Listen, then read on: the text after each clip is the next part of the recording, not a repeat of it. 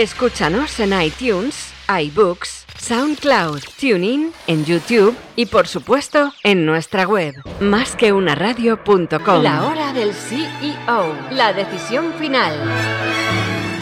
Másqueunaradio.com.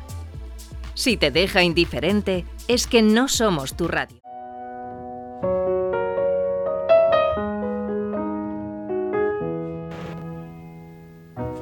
¿Qué tal amigos? Muy buenas tardes, bienvenidos a la hora del CEO, la decisión final, este título de película de acción, que hoy eh, vamos a irnos a un mundo que no hemos tratado todavía, al sector inmobiliario. Y la verdad es que ha sido uno de los sectores referencia siempre en España y ahora con el tema de la pandemia, COVID y demás, pues no sabemos muy bien cómo, cómo está la situación y para eso tenemos uno de los eh, mayores expertos, como no, porque siempre en este programa nos eh, visitan gente de mucha categoría, como es el caso de Borja Ortega, que es el CEO de BNP Real Estate Spain. ¿Qué tal? ¿Cómo estás, Borja? Hola, buenas tardes. Me alegro muchísimo que estés con nosotros. Hemos tenido 20 intentonas, ¿verdad? Pero ha costado, desde Filomena, eh, COVID, por, fin, por fin estamos sí, Hemos ¿Quién sabe lo que habrá cuando salgamos? Efectivamente, hemos encontrado un hueco entre los zombies y el meteorito y ahí nos hemos metido. Digo, esta, esta la hacemos hoy. La verdad que, como decíamos, es un auténtico placer. Hoy es día 25 de febrero del 2021, cuando pasan unos minutos de las 7 de la tarde y estamos en el programa 918, más que una radio y camino de los 1000. El objetivo que nos pusimos hace cinco temporadas, cada vez lo tenemos pues muchísimo más cerca. Borja, eh, ¿cuáles son tus objetivos? Nosotros nos pusimos los 1000 y vamos a por ello. La verdad que siempre es bueno ponerse objetivos en la vida. ¿El objetivo de Borja Ortega cuál es?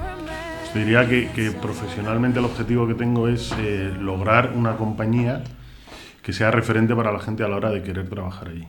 Eh, si logramos eso, yo creo que todo lo demás vendrá, vendrá seguido. Habremos logrado poner al cliente en el centro de nuestra vida y de nuestra historia, eh, que la gente disfrute con su trabajo. Como digo yo muchas veces, como bajes a trabajar un viernes o un lunes, tiene que ser igual. Lo importante es el viernes, lógicamente, vas a estar cansado de tu ritmo laboral de la semana y el lunes igual lo estás del ritmo del fin de. Ahora, ahora gracias a Dios, los fines de semana son más tranquilos, ¿no? Pero yo creo que esa energía positiva ha de ser, ha de ser igual. Oye, te comentaba, eh, veo que en tu historia profesional pues has estado siempre vinculado de una manera u otra, tú eres abogado y has eh, estudiado también eh, fuera de España. Y empezaste en Garrigues, una firma top del mundo de la abogacía, pero ya dentro del sector inmobiliario. Y de ahí ha sido por John Lasalle. No sé si lo he dicho bien, tú ahora me corriges sin ningún tipo de problema. Eh, has estado ahora, llevas eh, desde julio del 2020, ¿verdad? No, perdona, desde noviembre del 2020 en BNP Paribas Real Estate como CEO, también Grupo Hispania, Colliers, en fin, toda la vida. Entonces a mí me interesa saber si esto es por vocación pues que la vida te ha llevado por este derrotero ya no puede ser del mundo inmobiliario, porque de pequeño es difícil encontrar un chaval que te diga, quiero trabajar en el mundo inmobiliario, mayor. Nadie.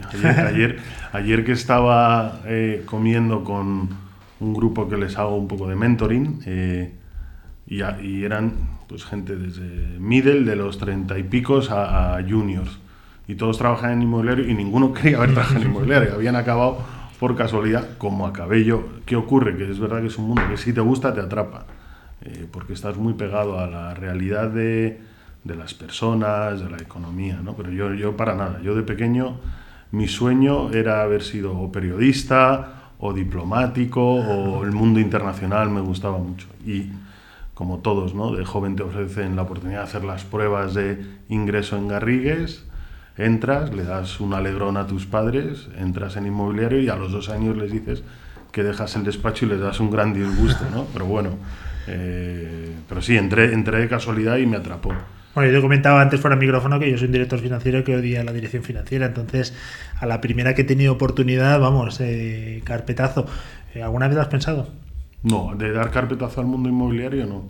Pensar en, en crear cosas, en hacer cosas, en probar fortuna lejos de tu país. No te voy a engañar, en la anterior crisis a veces un poco obligado, ¿no? Mm. Porque eh, como digo yo, esta es una crisis, por desgracia, mucho peor porque es sanitaria y se lleva por delante lo más importante, ¿no? Pero la otra, que al final era dinero, que todo es solventable, Pues lo que pasa que a veces te obligaba a, dar carpetazo a tu país y largarte a otro sitio, ¿no? Pero al inmobiliario nunca. Eh, me gusta, me encanta y es donde quiero desarrollarme, seguir aprendiendo. Bueno, la pregunta del millón que llevaba meses intentando hacértela, pero no me dejó Filomena. Tienes cuatro meses antes de entrar en BNP Paribas, que pone gardening. Sí. ¿Qué es eso? Pues eso es que cuando dejas una empresa y te vas a otra que puede ser competencia, normalmente en los contratos te ponen un periodo como de liberar mente, contactos, no competencia. Pues me has dado el susto del año, Borja, porque te lo prometo. Mucha gente creía que me había hecho jardinero. Claro, digo, que te has ido cuatro meses a cultivar tu afición con bonsáis. Bueno, pues me quedo mucho más tranquilo, que es el típico periodo que te obligan de, que viene muy sequía. ¿eh? sí, sí, sí, fenomenal. Oye, que te atrajo de BNP Paribas, porque ya puestos en el mundo inmobiliario, eh, siempre nos vamos a las grandes, pero parece que las mm, real estate o las inmobiliarias de bancos no se ven de la misma manera. Parecen que es lo que la percepción, ¿eh? tú ahora corrígeme todo lo que quieras, yo tengo que ser malo. La percepción que tiene la gente es a lo mejor de todo lo que me he quedado, de los que no me pagan míos, y ahora voy a hacer negocio. Y suena muy mal. Entonces, totalmente, dinos qué es lo que es exactamente. Bueno, pues que, eh, y es una igual de las cosas que tendremos que cambiar, es que BNP Real Estate no es la parte inmobiliaria del banco, es la consultora inmobiliaria del banco que ofrece soluciones inmobiliarias a clientes del banco y, no del banco. Es una consultora, es un negocio adicional que tiene el banco. BNP como grupo yo creo que tiene una idea muy clara que es diversificar y diversifica haciendo un poco de todo. En España tenemos 12 líneas de, negocio y tenemos desde CTLM que hace banca personal, tenemos Arval que hace renting de vehículos y tenemos una consultora inmobiliaria que es BNP Real Estate que intenta un poco fortalecerse en torno al grupo, al banco, y somos el mayor banco de la, de la zona euro, eh, para dar soluciones a sus clientes. ¿Qué me atrajo? Pues entrar en un gran, grupo, poder seguir desarrollando mi, mi, carrera profesional. y al final, eh, acertada o equivocadamente, segunda, seguramente hay de las dos, soy una persona que necesito retos continuamente. A diferencia de otros muchos que prefieren una estabilidad, yo soy una persona un poco más inestable en ese sentido. Me gusta coger un proyecto, eh, rehacerlo, reflotarlo, hacerlo crecer y luego, seguramente dentro de un tiempo, necesito nuevos retos. De todas formas, eres un valiente, ¿no? Porque cambiarte en plena pandemia, tú lo decidiste además, por lo que veo aquí, en julio, o sea que era un momento todavía de mucha incertidumbre. Mm tu miedo, eso no, no sabes lo que es, ¿no? Bueno, yo creo que el miedo hay que tenerlo a otras cosas. Si confías en, en ti yo, eh, confío en mis capacidades, confío en mucho en la gente que me rodea. Para mí el equipo es fundamental. Eh, yo no, no tengo miedo. Luego la vida no, nos va llevando, nos va... Pero el miedo al final también lo puedes tener en, en la empresa en la que estás. En... Esto es una pandemia que ha afectado de modo global, afecta a todos. Eh, y yo creo que lo que hay que hacer es cogerla, afrontarla y, vivir con ella, ¿no? Por lo que he entendido, Borja, entonces eh, estás en una eh, consultora donde estás trabajando con producto de todo tipo, no estás trabajando con producto de BNP. No, Eso en, absoluto, sino que hacéis vuestras propias eh, líneas de negocio dentro de, la consultora. Entonces, explícanos un poco cómo, cómo ves el mercado, mm, bueno, post-COVID todavía no podemos decirlo ni, ni locos, ¿no? Eh, ojalá. Ojalá. mercado COVID, 100%. Pues ¿Cómo, ¿Cómo, estamos? Porque me imagino que, por lo que veo en la página web, eh, realestate.bnpparibas.es, pues tenéis de todo, y en toda España. Sí, o sea, nosotros somos una consultora que ofrece eh, verticalmente servicios por sectores, como puede ser el de oficinas, el industrial logístico, retail, el residencial y luego transversalmente a todos esos sectores distintas líneas de servicio, como puede ser el asesoramiento en inversión, asesoramiento a usuarios que quieren ocupar espacio o la gestión de espacios. ¿Cómo lo veo? Es una pandemia y una crisis sanitaria, decíamos al principio, que ha afectado mucho al sector, en algunas cosas de forma positiva y en la mayoría de forma negativa. Sobre todo negativa en qué lo veo yo que está afectando, en la toma de decisiones la toma de decisiones o se ha estancado o se ha vuelto mucho más lenta, lógicamente. Y eso afecta, por ejemplo, a los movimientos de, en el mercado de oficinas de los grandes corporates, ¿no? los grandes usuarios. Eh, se habla mucho de que se va a haber una reducción del espacio de oficinas. Yo no soy tan creyente de, ese mantra general, lo que soy es muy creyente de que lo que va a haber es una nueva forma de ocupar los espacios. Y todo el mundo está ahora mismo en eso. Habrá empresas que podrán tener una mayor facilidad en combinar teletrabajo y presencialidad, habrá otras que no, que tendrán que mm, priorizar la presencialidad, habrá otras que hagan una combinación. Eh, al final el COVID ha sido un acelerador de tendencias que se estaban llevando a cabo, cosas que iban a pasar en tres, cuatro años han pasado en seis meses. ¿no? Ya muchas empresas estaban implantando el teletrabajo. Bueno, pues, pues se quedará. Entonces te diría que el sector oficinas ha sido muy impactado, el sector retail también, sobre todo el de centros comerciales, por los cierres, lógicamente, pero en paralelo eh, vemos una clara eh, consolidación y gran interés de capital por entrar en el mercado logístico, muchísimo. El online tiene su efecto en, todo esto. Y el mercado residencial está en plena transformación y en plena eh, captación de dinero institucional que hasta ahora no había habido se está desarrollando muchísimo en el, mercado de vivienda en alquiler en España, mercado que no, que no estaba y se está institucionalizando cada vez más y sigue habiendo una demanda clara de compra de vivienda. Además, eh, el tipo de, de, vivienda, igual que hablamos de las oficinas, mucha gente está pensando qué, cómo quiero vivir, dónde quiero ir, qué voy a necesitar para vivir eh, combinado con el trabajo. O sea, estamos, yo creo que es un periodo apasionante porque es de, de transformación de, de nuestras vidas hasta que no nos caiga el meteorito, claro. Espero que, no venga. Eh, por lo que me cuentan algún experto que otro, eh, pero bueno, tú le das 20 vueltas, por eso te tengo aquí y te voy a hacer la pregunta. Me dicen que la gente está cogiendo un poco de, de reparo a vivir en el centro-centro de las grandes ciudades y que están empezando a buscar las opciones de irse fuera, como el tema eh, confinamiento creo que nos dejó a todos un poco tocados, pues la gente como que ha tomado la, la dirección o, la decisión, mejor dicho, de me voy fuera y el centro de Madrid se ha quedado muy estancado. Eso es lo que, lo que me dicen y de otras grandes ciudades. ¿Eso es así? Yo creo que si hacemos una foto fija hoy, te diría que sí, que es una cosa que está en la mente de muchas personas, el decir, necesito campo, hablándolo, ¿no? y necesito respirar. ¿Qué ocurre? Que como yo digo, al final la, memoria de las personas eh, también es muy fija en momentos y luego olvidas todo lo malo y, solemos rescatar lo bueno. Eh, hay que ver un poco que ha cambiado mucho nuestra, nuestra vida y, el, la forma que tenemos de consumir, de necesitar cosas. Eh, ¿Por qué no el día de mañana podrá tener la gente una vivienda en el centro y otra bastante más lejos? O sea, combinar eh, y también se empieza a hablar del mercado de alquiler de segunda residencia en las, en las grandes ciudades. Entonces, hoy te diría que sí, que la gente está buscando, oye, me confinan, lo que quiero es tener al menos una terraza donde respirar y salir a dar, a dar un paseo.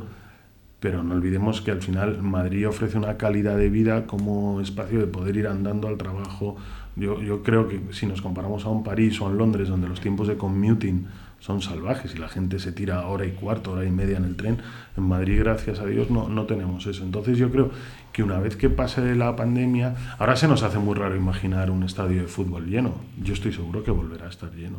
Se nos hace muy difícil ver un concierto lleno con la gente eh, bailando al lado una de la otra. Pues yo estoy seguro que volveremos a eso. Eh, pero que va a haber un impacto hacia que se desarrolle en zonas del alrededor de Madrid, sí, también, no, no te voy a decir que no. Pero el centro seguirá siendo el centro. Y nosotros aquí en, en, la radio, los que trabajamos, cada uno con su programa, tenemos un, un hecho común, que es que somos los del taco, tenemos muchísimo dinero, ¿no? Dios nos ha castigado con eso, ¿qué se le va a hacer, Borja? Eh, ¿Qué hacemos? ¿Invertimos en inmuebles o eso ya es de casposo y de pocas pasadas? Porque lo que está claro es que el dinero no lo puedes tener metido en un banco porque ahora te cobran hasta por un depósito. Y bueno, pues todo el mundo que pasa por aquí normalmente es gente que me recomienda invertir en. Han venido desde criptomonedas, startups, tecnológicas. Digo, ¿y el ladrillo? Que es la inversión típica y tópica de un español de a pie. Pues es que yo creo que no es tan típica ni tópica. O... Normalmente se ha hablado mucho de que el que tenía dinero compraba una casa para, para invertir. Siempre veíamos un poco la propiedad como inversión. Yo creo que está cambiando tanto que, mira, tú coges gente de menos de 35 años, seguramente no necesitará vivir en un espacio en propiedad, pero va a invertir en inmobiliario mucho. ¿Cómo? De forma directa, igual se compra otro piso que alquila para otro. De forma indirecta, eso va a crecer muchísimo. Eh, hay que tener en cuenta que esta pandemia también ha, ha generado, como tú decías, que mucha gente lo ha pasado muy mal. Mucha no, la mayoría de la gente. Pero el ahorro privado ha crecido mucho también. Eh, veníamos de épocas donde la media del ahorro eh, sobre la renta de las personas en España era en torno al 4 o 5% de esa renta al trimestre y en el periodo máximo del, del COVID, si hablamos del tercer trimestre, por ejemplo, del año pasado o el segundo, se nos ha disparado hasta el 22-24%, con lo cual hay dinero disponible. ¿Dónde invertirlo? Pues yo creo que también el mercado inmobiliario se ha sofisticado, se ha profesionalizado y tienes ahora plataformas donde invertir y obtener una rentabilidad y que sean otros los que gestionen por ti. Las SOCIMIS, plataformas de crowdfunding, crowdlending. O sea, yo creo que, que hay mucho y estoy seguro que, que, que, crecerá. Y también nosotros como asesores necesitamos eh, adaptarnos y sofisticarnos para dar un buen asesoramiento también en en esa, en esa materia. ¿no? ¿no? estás en contra de las plataformas de inversión colectiva en temas de inmuebles? Yo no. ¿Y vosotros la recomendáis como consultores? Si tengo que recomendarla es porque entiendo de ello. Ahora mismo no las estamos recomendando porque nuestro inversor te diría que es más institucional o es inversor a partir de un cierto rango de, de, de, capital que puede invertir de forma directa en, en inmuebles o, su, participación indirecta normalmente es en fondos de inversión, en socimis, en vehículos cotizados. Pero yo creo que bajando un escalón no me parece nada mal que sea una vía de, de inversión y además de generación de financiación para proyectos que muchas veces tienen, tienen sentido. Siempre que haya una buena regulación, una limitación y un control para que no sea nada que perjudique a ese inversor pequeño, desde luego. Eh, hablamos de la ley esta de alquiler, vivienda, en fin, todavía no se sabe muy bien, pero hay muchísimo ruido y eso yo creo que no hace bien al sector, ¿no? Pero no por nada en especial, sino porque hay indefensión. Yo creo que la gente no sabe qué es lo que va a pasar y eso puede retardar las decisiones de inversión o compra. Eh, ¿Qué va a pasar? Eh, si supiera decirte la respuesta ahora mismo, te aseguro que mi taco crecería. pero pero no, yo, yo, creo que lo has dicho muy bien. O sea, eh, nosotros ni debemos, ni podemos, ni lo hacemos. Yo no opino de política. Y nuestros clientes tampoco, tampoco opinan de política. Pero sí necesitan una cosa al final. El inversor institucional, los usuarios, el, el particular. Aquí necesitamos saber tener unas reglas de juego y conforme a esas reglas de juego uno toma sus decisiones y actúa. Lo peor es la inseguridad, la falta de, conocimiento de un, de un, terreno de juego concreto. Es como si a un equipo de fútbol eh, salen a jugar 11 contra 11 eh, y de repente le dicen a mitad de la primera parte, oye, el área donde estás defendiendo te la voy a agrandar 20 metros y al empezar la segunda parte le dices, eh, tú en vez de 10 juegas con 9, en vez de 11 juegas con 9 eso es lo malo. Si, si al empezar un partido te dicen, oye, tu área son 20 metros, tú juegas con 9 y el otro con 11, tú decides si quieres jugar o no. Pero si juegas, ya sabes cómo lo tienes que hacer. Oye, mis años de director financiero, que aunque, vamos a ver, déjame un poco ahora defenderme de las piedras que me he tirado, no me gusta, pero cuando lo he hecho, creo que lo he hecho bastante bien, decente. Y lo que sí es verdad es que una empresa es el reflejo de su consejero delegado. Te explico. Si es un tío prudente, pues tienes una empresa prudente. Si es un tío riesgoso, tienes una empresa que nos vamos al riesgo. Si le apetece jugar a las empresas, ves a una persona que sale al mercado a comprar de manera no orgánica y cueste lo que cueste. Siempre al final es su personalidad y eso hay que respetarlo, ¿no? Por mucho que le aconsejes, pues para eso está. Como es Borja, eh, tú eres expansivo, vas a crecer, vas a comprar, es un buen momento para para crecer en el sector, porque al fin y al cabo muchas lo están pasando mal. Sí. Bueno, nosotros te diría tres palabras. Eh, estabilidad, eh, gente. Yo soy una persona que lo que quiero es eh, que mi gente se sienta tranquila trabajando conmigo y que crea en hacia dónde vamos. Y luego, como todo en la vida, cuando eres consciente de tus virtudes y de tus limitaciones y lo pones en juego y sabes apoyarte donde te falta en gente que te suple y apoyar a gente con tus virtudes, yo creo que, que vas para arriba. Yo soy una persona muy volcada a las personas y eso lo hago hacia el interior y hacia los clientes. Eh, y, sí creo que tenemos campo de crecimiento en los negocios donde podemos ser eh, más beneficiosos para nuestros clientes, que es en todo lo que tiene que ver con el asesoramiento en transacciones. Eh, a partir de ahí, tampoco pretendo crear una macro compañía. Creo que tenemos un marco donde jugar, un marco donde crecer y, poner en valor todo lo que te decía antes, la pertenencia a un gran grupo, las facilidades que el grupo tiene para ayudar a sus clientes, tecnológica, financiera y de, muchas maneras. Depender de o tener el nombre de un banco significa que en estos tiempos de concentración bancaria, de reducción, ayer habíamos o hemos oído la noticia del BBVA que va a preparar una regulación de empleo para 3.000 empleados. Están hablando de banca retail, ¿no? Porque era una cosa que se, se veía venir y era lógica. Pero esa concentración os puede afectar. ¿A ti eso te preocupa o sois 100% mm, independientes? No, yo en eso somos totalmente independientes. Podríamos tener, en todo caso, concentración en nuestro sector, que puede que la haya o puede que no, en, las consultoras. Eh, en cuanto a la concentración bancaria, nosotros en España no tenemos banca retail, eh, nuestro negocio principal es banca corporativa y todo asesoramiento a, banca de, perdona, es banca de inversión, banca corporativa, banca privada. O sea, no tenemos un negocio de banca retail que en España no nos pudiera afectar. Somos una compañía muy estable, muy sólida. Eso hay que ponerlo en valor también para tus empleados. ¿no? Hoy estás en un grupo que te da estabilidad. ¿Cuál es el retrato robot de vuestro cliente? Te digo porque estáis muy implantados, pero muy, muy implantados en Europa. También por lo que veo aquí en México o Estados Unidos. No veo bien. Estados Unidos es el banco. Estados Unidos es el banco. Vale, es que estoy viendo aquí. Mm, estás acompañado hoy por Ana de Comunicación que me está mirando y me hace sí, no, como diciendo, ahí no, gracias Ana, es muy normal.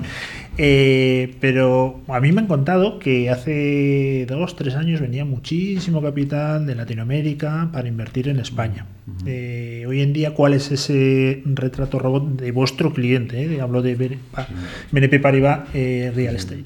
Pues mira, yo, tenemos principalmente tres tipos de clientes.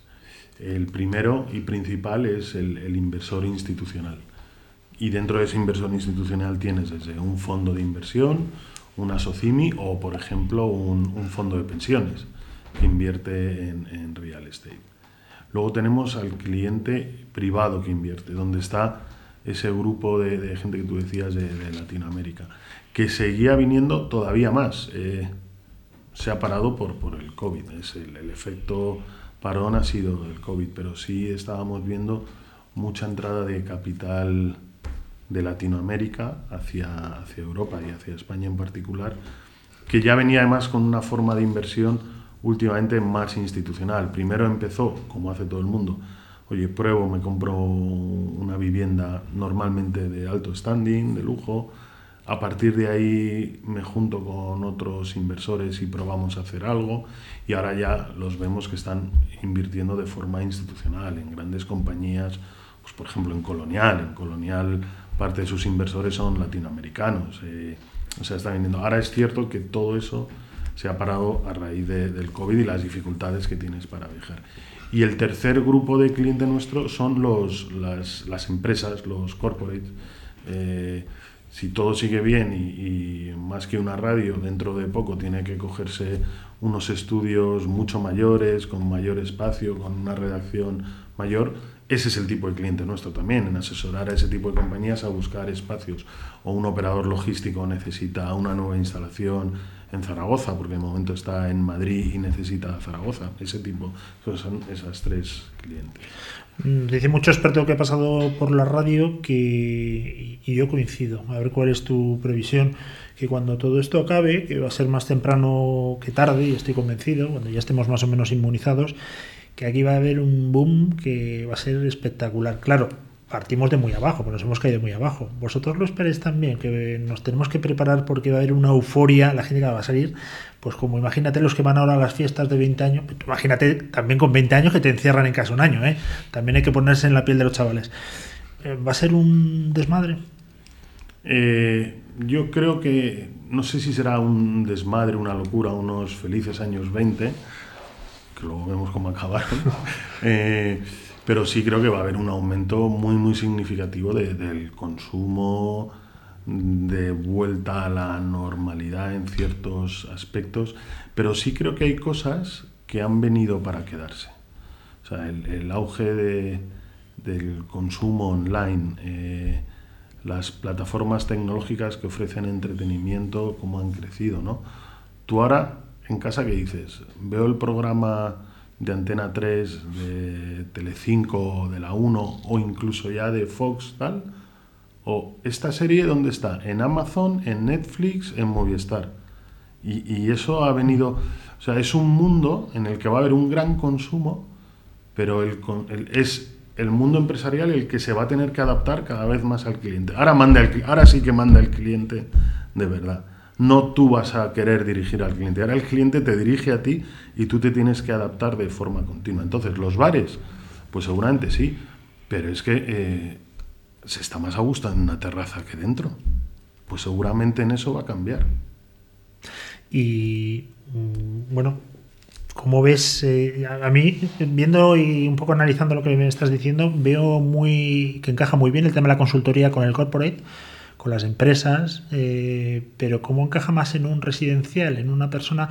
Porque yo pienso que hay un pequeño gap de la percepción de una persona que se quiere comprar una casa, yo creo que acude directamente o a Idealista o directamente acude a una inmobiliaria que la tiene de referencia residencial, pero no va a BNP, o, me estoy equivocando. No, no, no, tienes eh, toda la razón. Eh. al final, nuestro asesoramiento residencial es al que va a proporcionar esa vivienda esa individual, o sea, nosotros asesoramos en el tramo de arriba, asesoramos al promotor, le decimos, oye, creemos que este suelo coincide con lo que tú buscas, creemos que esta financiación es la que tú necesitas, o al inversor que dice, quiero invertir en vivienda en alquiler, pues eh, montamos operaciones donde un promotor le construye a un inversor que se compromete a comprar el bloque y él luego lo destina al alquiler, o sea, estamos en el, en el tramo arriba. El tramo individual, otra vez, tienes tú que anticiparte a lo que quiere él. Y ahí hay plataformas tecnológicas que están desarrollándose de forma salvaje, ¿no? Tú ahora, desde tu casa, una mañana, seleccionas 30 viviendas, las visitas virtualmente y luego vas a ver las, las dos últimas, ¿no? Sí, correcto. Y por último, vamos terminando. Eh, ¿Puede producirse aquí como pasó en Japón durante 10 años o que todavía siguen con su famosa deflación?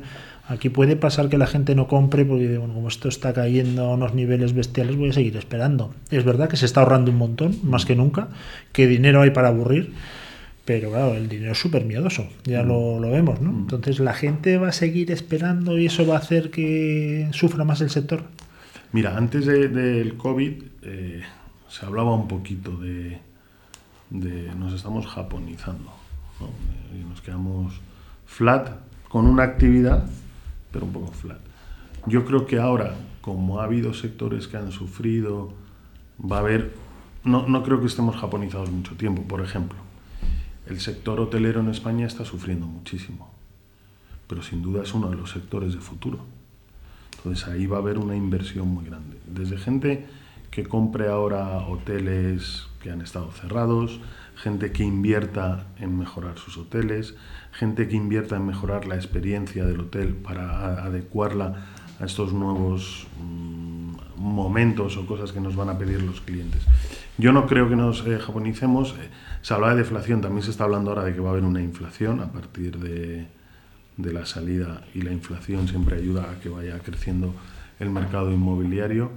Eh, pero yo, yo, creo que no tanto, no tanto como antes de, del COVID, porque la gente además, el, el dinero es miedoso, mm. pero si tú si es que si nos empiezan a cobrar a, los que no tenemos dinero y tenemos unos poquitos de ahorros en el banco, nos empiezan a cobrar por eso, pues seguramente tendremos que buscar fórmulas como hablábamos al principio, del crowdfunding, el crowdlending, etc. Yo el otro día le contaba a un invitado que hice una inversión de muy poquitos euros en una plataforma de Bitcoin en verano y se me olvidó. Eran tan pocos euros que se me olvidó. Y el otro día viendo la noticia de Tesla, digo, no, si yo tenía dinero por aquí, me metí y se había multiplicado por cuatro. Digo, no, la mejor inversión que he hecho en mi vida. Pero claro, si llego a saber o a acordarme, pues a lo mejor lo hubiese quitado antes, por, por, lo que es el miedo del dinero, ¿no? En cuanto ves que sube inmediatamente te, te retiras. Mm. Y eso, Borja, que yo tengo dinero para aburrir, ¿eh? Como te digo. ya lo has dicho antes, ¿no? Que tienes el Claro, claro, es, es, una de locos. Eh, ¿Te compensa ser consejero delegado? Porque por lo que veo has ocupado puestos directivos, nivel C, como se dice ahora, pero es la primera vez que ahora vas de primer espada y que se come todos los marrones. Mm. Eh, Ahora estamos viendo todos los temas de, me hace gracia, de los palos que se están dando ahí en Barcelona y con las manifestaciones. Eh, la policía dice que estos son los que comen el marrón y que son a los 4 o 5 que detienen y han estado 300, ¿no? Tú eres el que te come los marrones. Sí, bueno, eh, me los como yo, por supuesto. Eh, soy el primer responsable de la, de la compañía, pero, pero soy feliz. Y eso al final es yo bajo a trabajar el lunes igual que el viernes, con lo cual de momento me compensa. Y trabajar en una multinacional que tienes la misma empresa pero en diferentes países hace que siempre estés medido con otras métricas. ¿Qué tal va España respecto al resto? ¿Cómo está pasando esta crisis? Nosotros somos eh, un grupo donde hay tres grandes países. Francia, evidentemente, donde somos, al ser un grupo francés, Alemania e eh, UK. Luego tenemos otra serie de países donde más o menos somos eh, parecidos, estables. Es cierto que esta crisis nos ha impactado a todos y, para nada los resultados de 2020 son como los de años anteriores.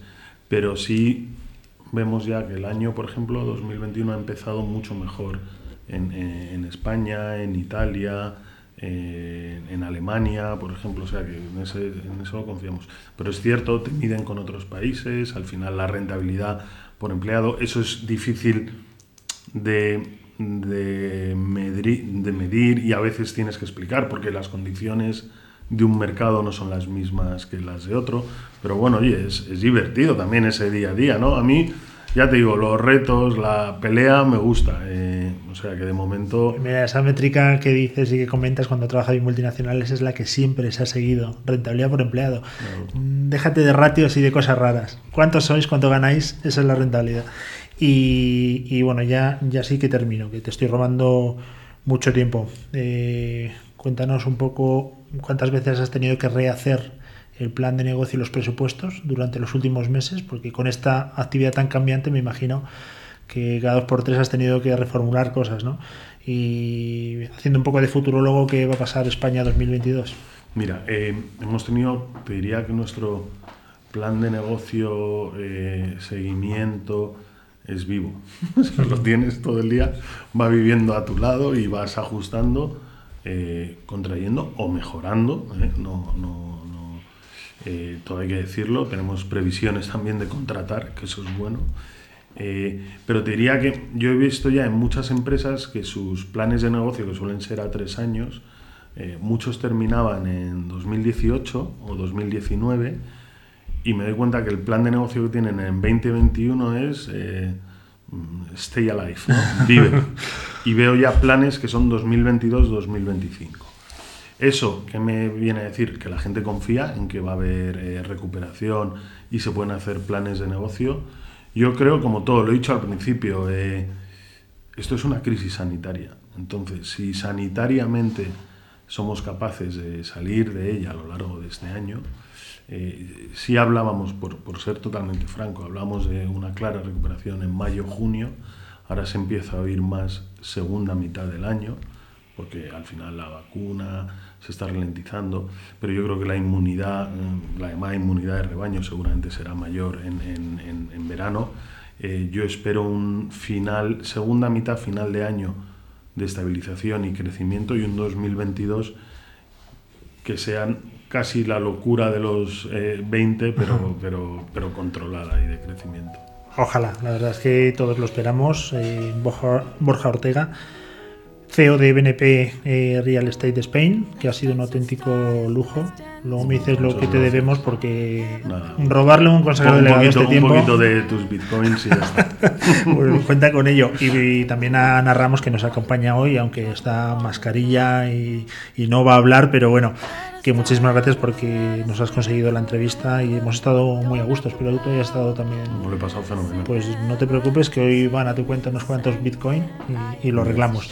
Y para la gente que nos escucha, ya sabes, seguimos aquí en más que una radio.com, todos los días un nuevo programa, vamos camino de los mil y cualquier cosa que queráis con nosotros a través de las redes sociales por el correo electrónico, contenido arroba más que una radio.com o incluso el WhatsApp. No somos muy buenos respondiendo, también te digo, ¿eh, Borja?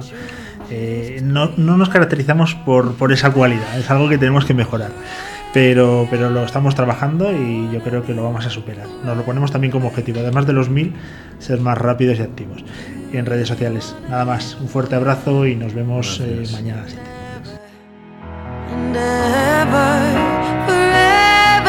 La hora del CEO. Oh, la decisión final.